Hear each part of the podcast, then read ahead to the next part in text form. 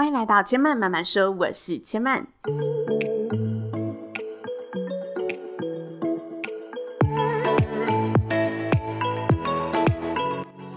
你请频道在 Apple Podcast、Spotify、Google Podcast 都听得到。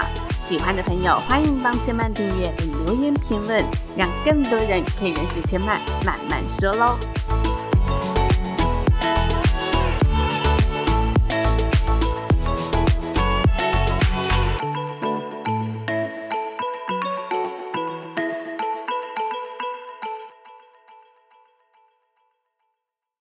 拥抱知性灵魂，从阅读好书开始。欢迎来到千嫚说书的第二十四集。今天要跟大家介绍的好书为《离开时以我喜欢的样子》。其实，在上周呢发布这本书的说书上集之后，因为这一集是下集，我就发现有许多听众朋友啊，都告诉前面说，他们原本就非常喜欢树木心林，可能是有看过他演的电影也好，还是原本就有在关注这一名女演员。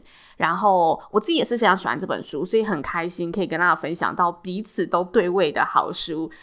那上周呢，也有跟大家聊到这本书的发行真的非常的特别。虽然每句话都是树木希林曾经说过的话，但是呢，书籍的编辑呢，则是由出版社协助编辑而成，而且是在树木希林过世后才编辑起来的。那这些话是取自树木希林呢自己在呃演艺圈中各式采访活动中所所曾经说过的一些精华语录。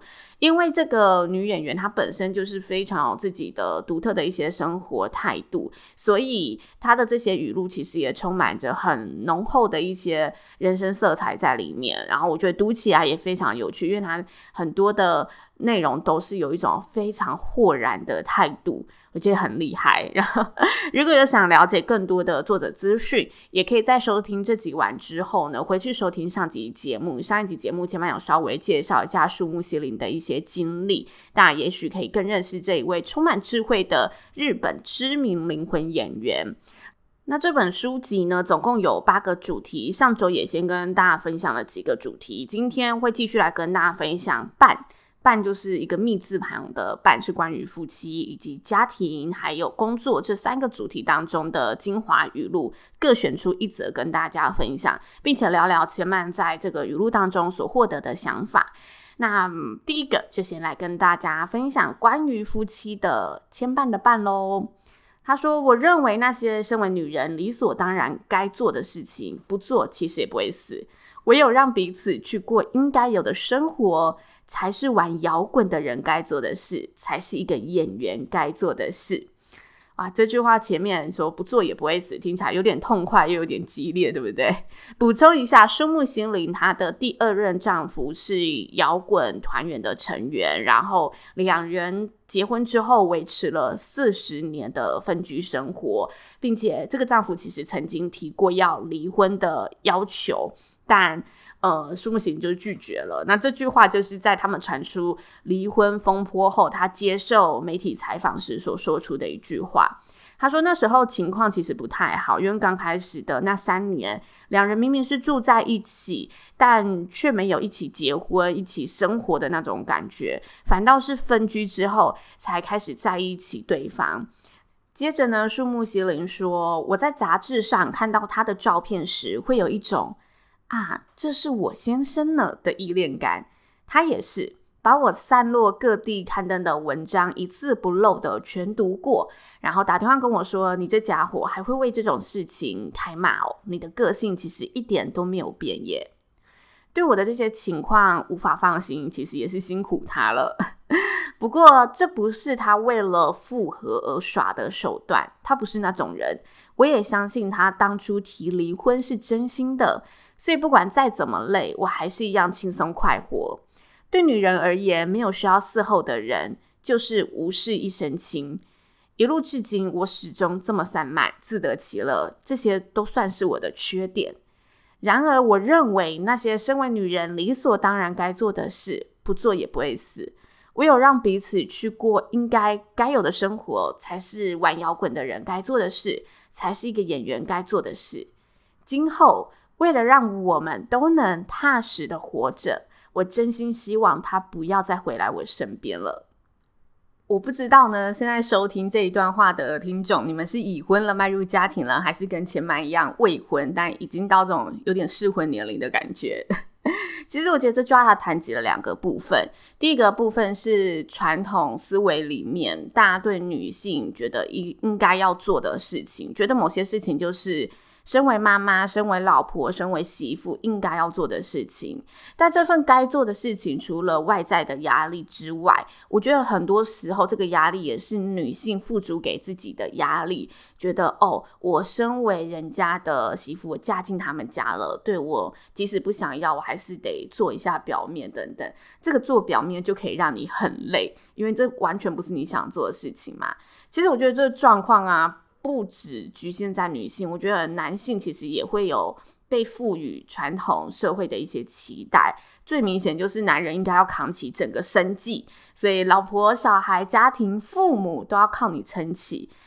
我觉得这很多时候真的是对彼此、对两性都很不公平的一件事。其实这些应该要负责的事情，如果两边是有一定的默契、一定的一个平衡存在，有谈过，就说哦，确定我就是男主外女主内，或者是确定呃，我们一起工作，一起为这个家来做呃金钱上的平衡，但是照顾的责任我们也要一起负等等的。就如果两个人是有谈好的。这种东西就是它就会变成，即使有怨言，也是可以比较轻易去化解的。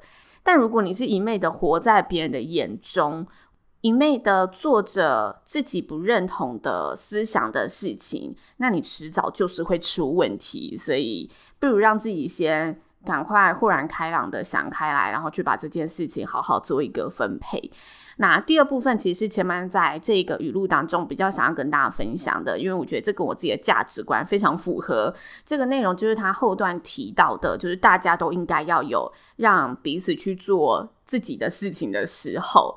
我自己在感情或者在伴侣的关系当中，我觉得这个元素是非常重要，就是保有各自的生活空间，保有自己独处的时候，然后让彼此去过应该有的生活。但你相处当中，两个人要在一起，不免就是会有迁就嘛。最常见的、最每天都在发生的事情，就是决定要吃什么的时候，有时候我们决定不了，会跟男朋友就是各买各的，然后再一起回来家里吃。勉强不来的时候，就不要勉强嘛。为什么一定要嗯迁就对方去吃一个你不想吃的一餐？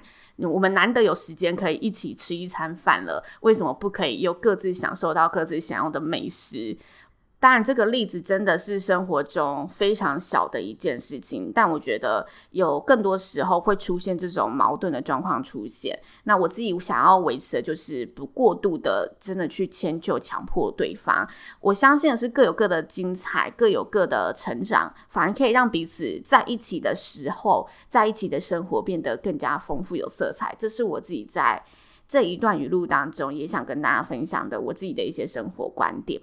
那接下来就要跟大家分享第二段语录喽。第二段是家，关于家人以及养育儿女。与其说我们感情好，不如说是不过问吧。对于家人，我大抵是一概不过问的，连对孙子们也是。虽然有时候他们在哪里跌倒了、失败了，也还是会感到心疼。再怎么说也是家人嘛。所以这时候呢，我就会把他们想成是没有关系的其他人。我就可以用一句“哦，这样啊，很痛吧”就结束了。不论在什么情况下，只要完全不期待，就不会受伤害。对一切有期待，从自己的角度来看，就是希望事情如自己所想的一样。但其实从对方的角度来说，事情又不一样了。个人有个人的看法，感觉上每个人都先是独立的个体，然后才一起组成这个家庭。所以有时我说要不要这样，他们回答嗯，不要时。虽然我不会感到太开心，但反正我原本就不期待他们一定要顺着我，所以倒也没关系。基本上我们家每个人都是很有个性的。这一段呢，是千曼在家这一个分类当中想跟大家分享的语录。大家一定都有过因为家人的关心而感到压力的时刻。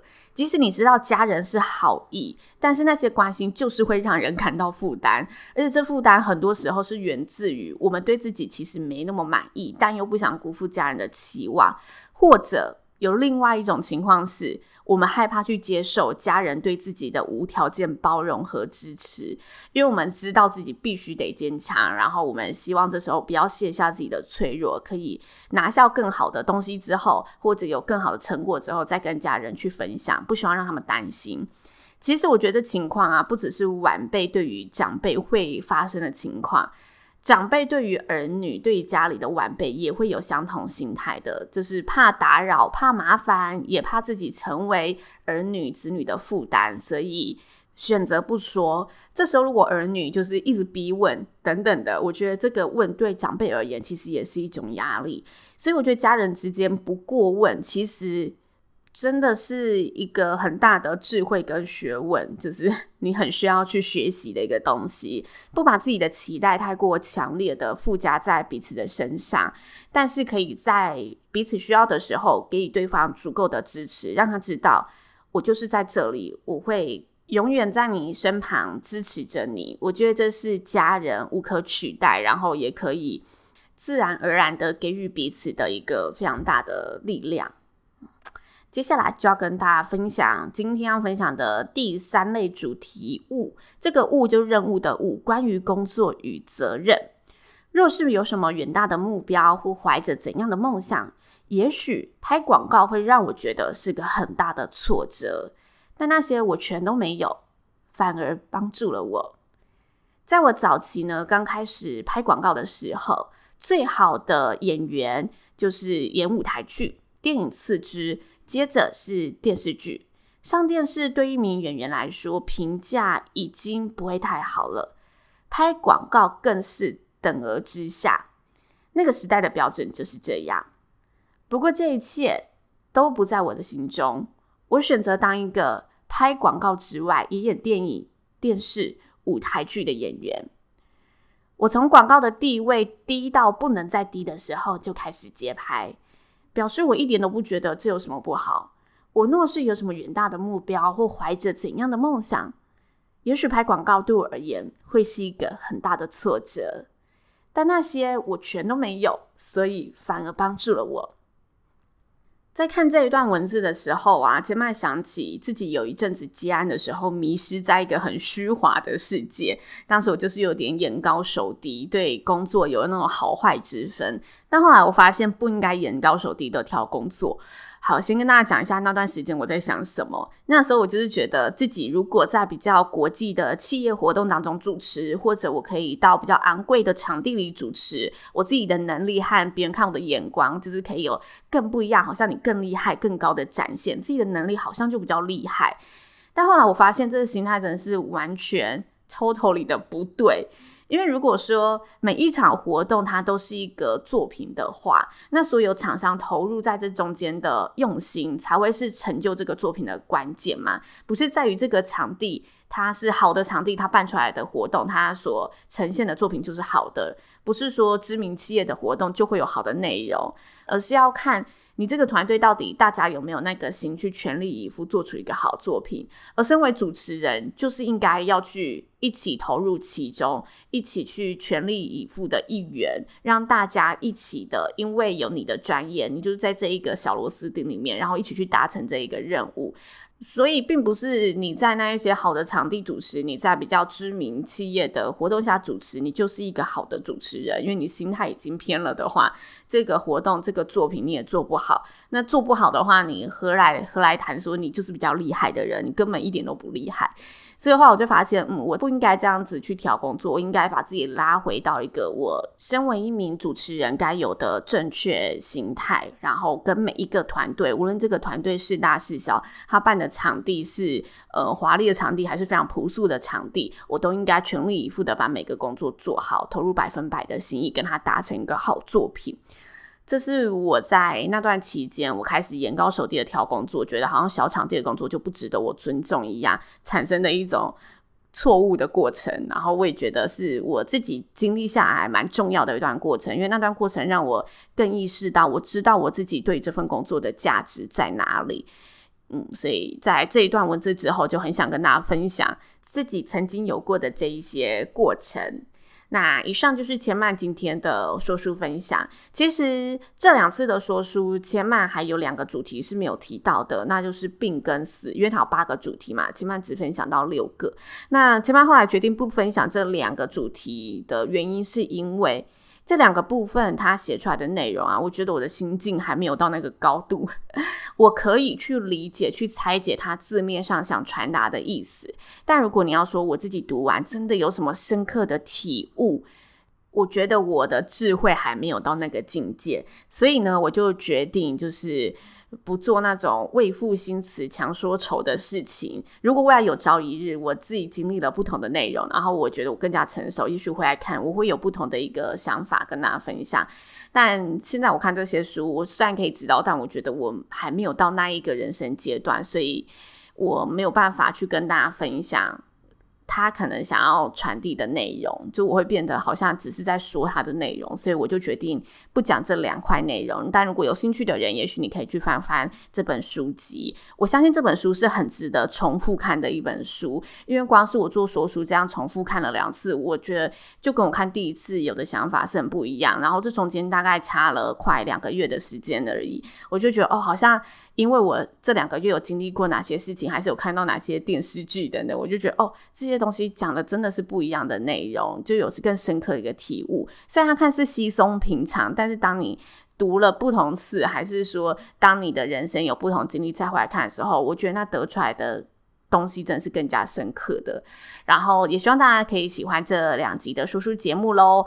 那千曼慢慢说呢，目前在 Apple Podcast、Spotify 各个 Podcast 都听得到。喜欢的朋友呢，欢迎到 Apple Podcast 上呢帮千曼打星评论，或者呢有任何想法心得，都欢迎可以留言告诉千曼，也可以到千曼的 IG 知性生活家留千曼上面呢私讯告诉千曼喽。千曼慢慢说，今天就说到这里喽，也邀请大家下次再来听我说喽，拜拜。